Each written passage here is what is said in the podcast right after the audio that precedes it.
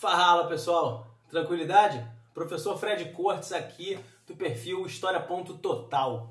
Hoje a gente vai falar sobre o chamado Tratado de Versalhes, né? aquele acordo assinado após a Primeira Guerra Mundial, também conhecido como a Paz dos Vencedores, já que as determinações foram dadas por França e por Inglaterra. Né? A Primeira Guerra Mundial ela começa em 1914 né, e reuniu as principais potências da Europa naquele momento. Né? De um lado a gente tinha Alemanha, Império Austro-Húngaro e Itália, e do outro lado você vai ter a França, a Rússia e a Inglaterra. Pois bem, em 1918 esse conflito acaba, conflito desastroso. O mundo até então nunca tinha visto um conflito daquela maneira, beleza?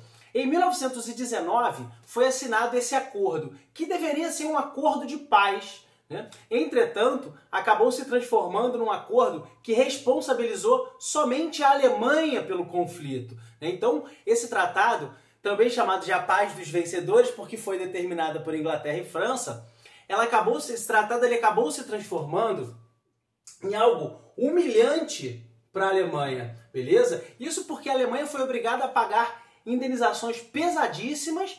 Né? A Alemanha perdeu boa parte do seu território. A Alemanha perde algumas regiões que tinha no continente africano, resultado ainda lá do, do, chamado imperialismo, e a Alemanha perde parte de seus territórios também, entre 13 a 15% do território alemão acaba sendo perdido.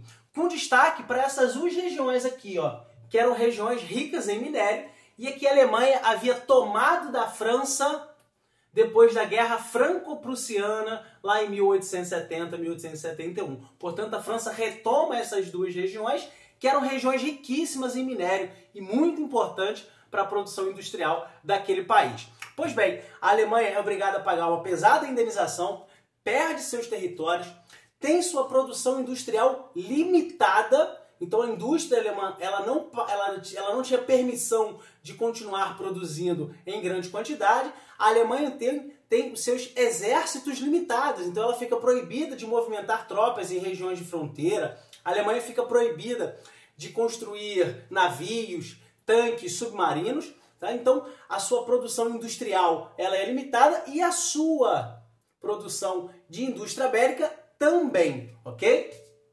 A Alemanha, portanto, ela passa a ser considerada a principal responsável pelo conflito. E esse tratado, de tão humilhante que ele foi para o povo alemão, ele costuma ser colocado também como uma das causas da Segunda Guerra Mundial. Né? Não de forma direta, mas porque esse tratado ele foi tão humilhante e colocou a população alemã numa situação tão degradante e de tanta raiva em relação à França e à Inglaterra que este sentimento de injustiça que existia na Alemanha teria acabado favorecendo a ascensão do nazismo naquele país. Tudo bem? Então, o Tratado de Versalhes ele é considerado o, o encerramento da Primeira Guerra Mundial, porém, para muitos historiadores, também é considerado uma das principais causas da Segunda Guerra Mundial. Tudo bem? Então, Vamos ficando por aqui nessa aula rapidinha. Mais uma vez, muito obrigado pela presença, pela parceria de vocês. Pode curtir, pode compartilhar esse vídeo, né? Como eu sempre digo, vamos juntos compartilhar o conhecimento.